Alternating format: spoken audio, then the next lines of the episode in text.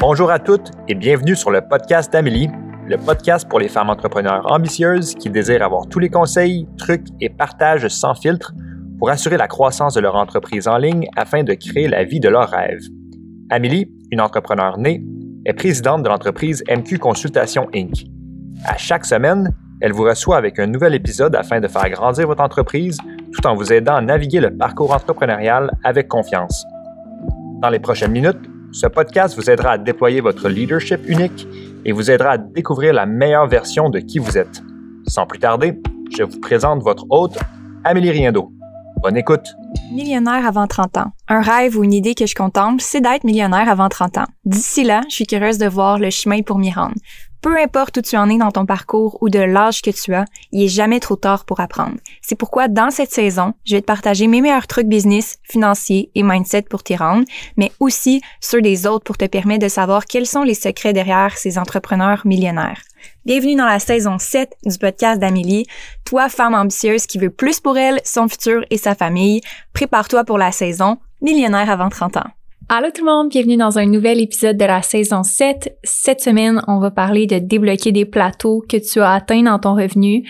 Donc, c'est quelque chose qui est vraiment frustrant comme entrepreneur quand on a atteint un plateau puis on sait pas comment le dépasser.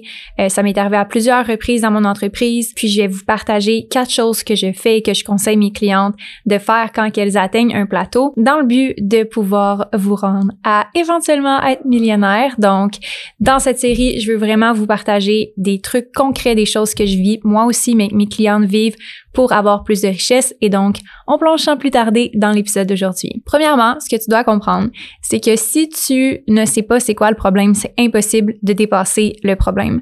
Donc, qu'est-ce que je veux dire par là? C'est que tu dois savoir c'est quoi le problème, pourquoi tu es à un plateau. Puis, souvent, il y en a qui vont rester pris là juste à cette première étape-là parce qu'elles n'ont pas la réponse. Puis, c'est totalement normal de pas savoir quoi faire si tu sais pas c'est quoi le problème. Donc, on passe tellement de temps à tourner en rond, à se dire, ah, je devrais-tu faire ça? Je devrais-tu lancer un podcast? Je devrais-tu faire TikTok? Je devrais-tu lancer un nouvel offre de service? Je devrais-tu ajouter la récurrence dans mes revenus? Je devrais-tu augmenter mon prix?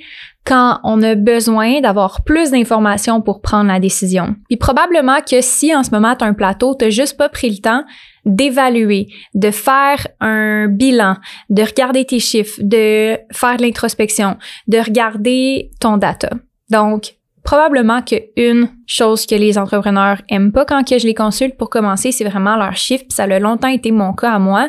J'avais une espèce de blocage par rapport à regarder mes chiffres. C'est comme si je voulais pas voir ça, je voulais pas le faire. Pourtant, c'est la chose la plus importante parce qu'à partir de là, tu peux prendre des décisions. Donc, t'es pas en train d'être cette pieuvre-là qui essaye de plein d'affaires en même temps pour essayer de déplacer son plateau, mais t'es laser focus ça, ça sonnait bizarre. Tu es laser focus sur ton objectif et tu vas tout faire pour le dépasser. Donc, qu'est-ce que ça nous permet de faire le data? Essentiellement, c'est de voir les tendances et de détecter un problème ou de détecter une opportunité. Si par exemple ton problème c'est ben j'ai jamais assez de liquidité dans mon entreprise, j'ai des revenus qui rentrent à chaque mois, par exemple j'ai un membership ou j'ai quelque chose qui est stable à chaque mois ou à chaque année, mais c'est vraiment l'entrée d'argent que j'ai de la misère parce que j'ai pas de gros influx d'argent au courant de l'année. Donc peut-être que ça serait intéressant à ce moment-là d'observer tes chiffres et de voir comment on peut ajouter plus de liquidité à ton entreprise.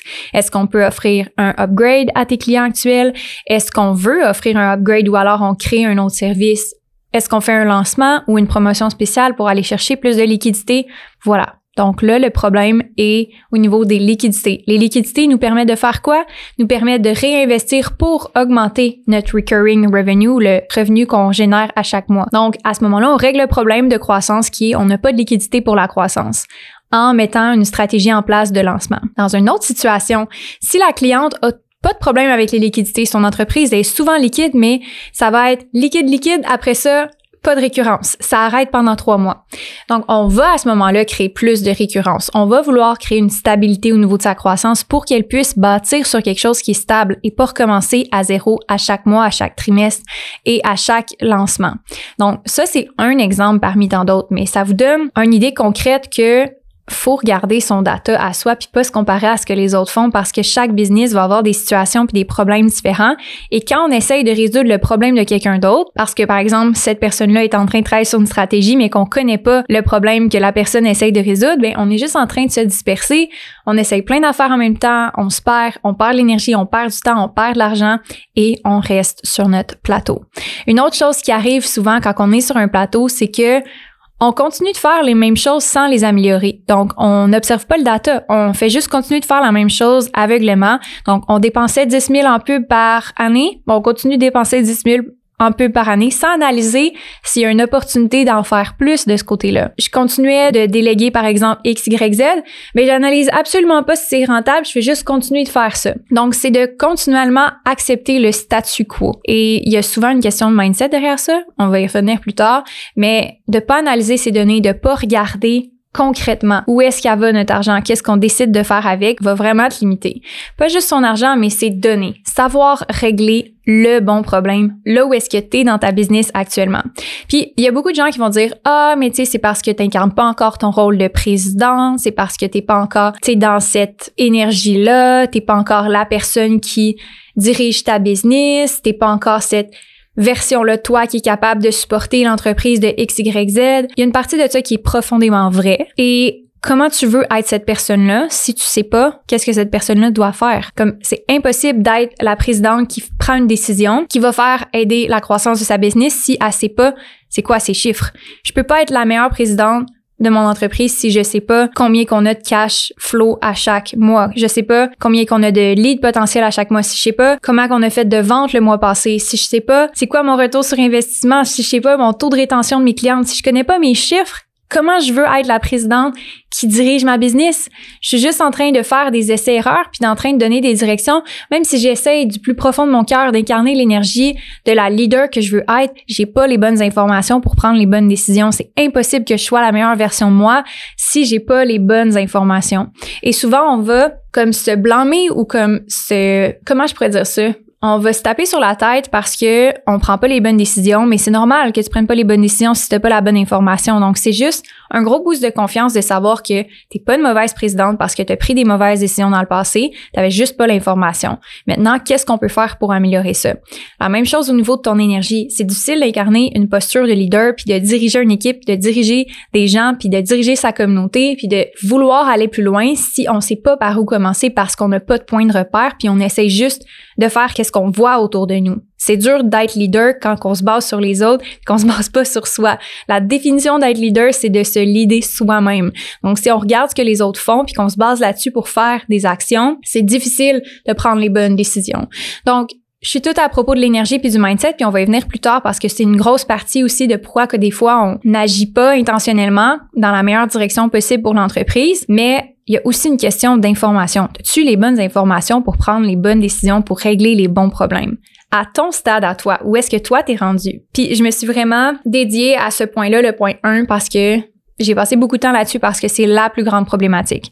C'est la raison pour laquelle tu es un blocage en ce moment, c'est parce que tu pas pris le temps d'évaluer autant les points d'information data de tes chiffres, des statistiques que des données, que de ton point de vue, que de ton intuition du moment. Faire le bilan sur ton intuition du moment. Qu'est-ce que tu sens qui est problématique, mais aussi qu'est-ce qui fait pas de sens dans tes chiffres ou qu'est-ce qui fait du sens dans tes chiffres sur pourquoi tu es pris à ce niveau-là.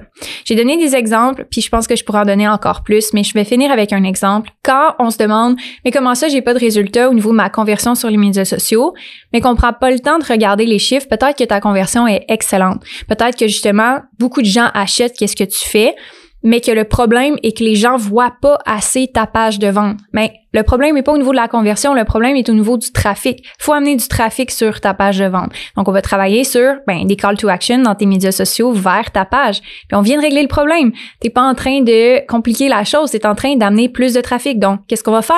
On va soit faire des pubs pour amener du trafic sur ta page de vente ou on va mettre plus de call to action dans ton contenu pour que les gens aillent voir ta page de vente. Parce qu'une fois sur ta page de vente, les gens convertissent. Donc là, on est en train de régler le bon problème. On n'est pas en train de refaire son modèle d'affaires, on n'est pas en train de se concentrer sur 40 affaires en même temps. On se concentre sur qu'est-ce qui marche. Donc, La deuxième chose qu'il faut voir quand on veut dépasser un plateau, c'est de revenir à sa stratégie marketing. Si par exemple en ce moment tu es un peu déconnecté de ton message, peut-être que tu es vraiment dans les opérations, peut-être que justement tu as une belle croissance mais que tu te sens pris ou tu sens que ça c'est plus en alignement, ça va être difficile de croître plus loin que ça parce que tu dois te réapproprier ton message, tu dois te réapproprier tes valeurs, ton unicité, qu'est-ce que tu défends comme vision. Donc te réapproprier ton vocabulaire marketing, ton message, ta promesse, souvent quelque chose que je parle avec mes clientes. Qu'est-ce qui est ta promesse unique que tu fais avec tes clients? Peut-être qu'elle a évolué et c'est correct. Et donc, c'est correct que ton brand évolue, que ta marque évolue, que ça reste pas la même que quand tu as commencé J'espère. En fait, je vous le souhaite parce que si c'était comment c'était quand j'ai commencé, je serais pas là en ce moment. Donc, ça doit évoluer. C'est correct que ça évolue. Est-ce que tu as pris le temps dernièrement de t'asseoir puis de revoir ces éléments-là? Un devoir que je fais faire avec mes clientes souvent, c'est je leur demande d'interviewer leurs clientes. Pose-leur des questions. Leurs clients, leurs clientes, pose-leur des questions. Qu'est-ce qu'ils ont besoin d'entendre en ce moment? Qu'est-ce qu'ils aimeraient voir comme contenu en ce moment? Comment qu'ils trouvent des mots qui décrivent le brand ou la marque ou des choses qui trouvent qu'il serait important qu'on parle davantage. Leurs grandes aspirations ou besoins du moment. C'est quoi leur occupation? C'est quoi leur intérêt? Donc, de vraiment juste se reconnecter à son client idéal, généralement, c'est une très bonne idée pour se réapproprier son message marketing et aussi devoir faire des ajustements si, oh, on n'est pas exactement dans le bon target ou on n'a pas le bon angle en ce moment dans notre marketing, puis de faire les ajustements. Ça, c'est la deuxième chose de juste se reconnecter à son marketing.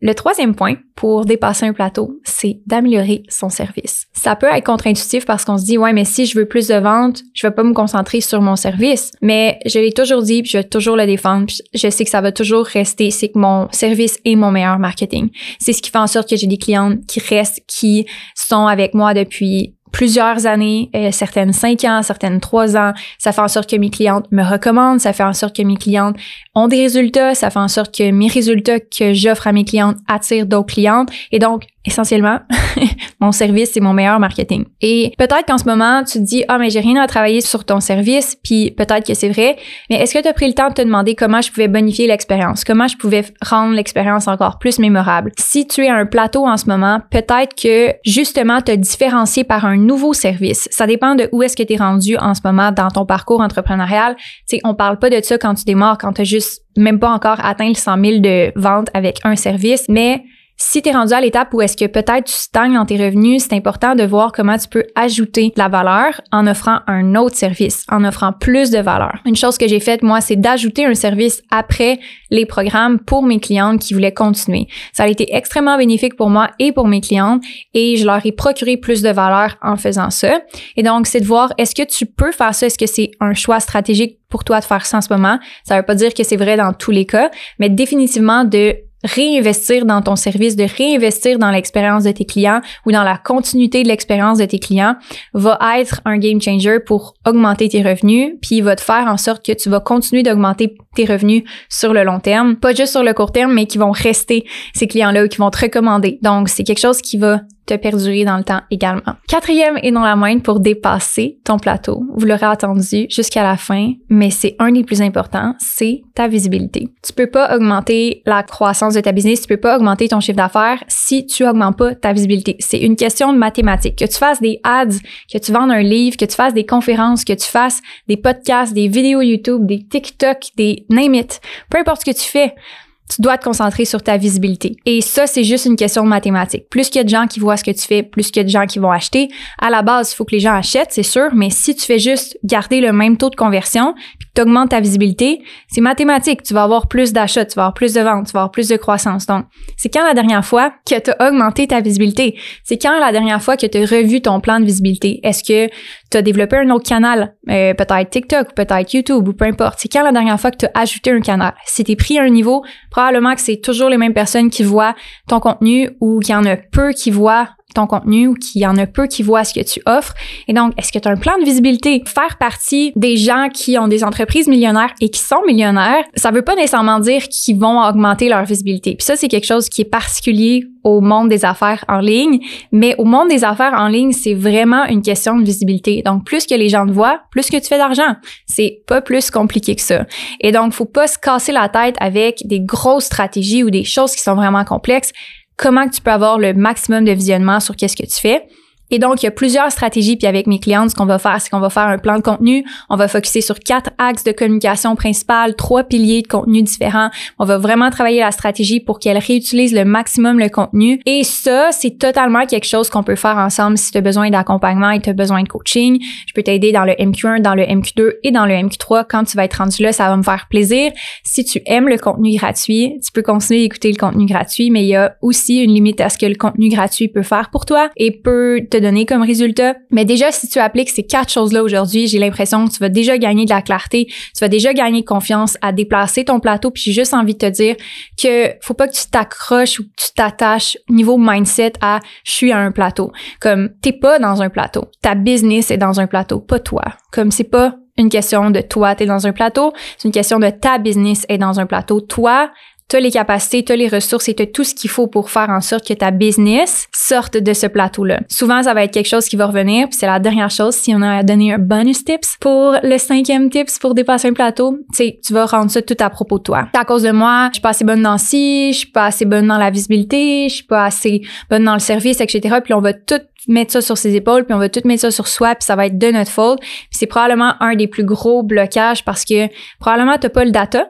t'as pas l'information pour prendre les bonnes décisions, probablement que t'as pas assez de visibilité, puis probablement que ton service peut être amélioré. Donc, c'est probablement un de ces quatre éléments-là. Donc, c'est pas quelque chose qui est personnel à toi, mets-toi pas coupable ou sens-toi pas responsable ou c'est pas ta faute parce qu'il te manque quelque chose, parce que t'as pas dépassé ce plateau-là. Détache-toi de cette expérience-là, détache-toi de c'est de ta faute et concentre-toi sur les choses que tu réellement le contrôle parce que la plupart du temps, c'est pas nécessairement toi le problème. C'est pas toi qui est en faute, c'est pas toi qui es une mauvaise personne ou toi qui est pas capable ou peu importe de ces croyances-là. Donc j'espère que tu as aimé l'épisode d'aujourd'hui. Si tu as aimé l'épisode de podcast d'aujourd'hui, je t'encourage à t'abonner pour manquer aucun autre épisode de podcast. Euh, j'en sors un à chaque semaine.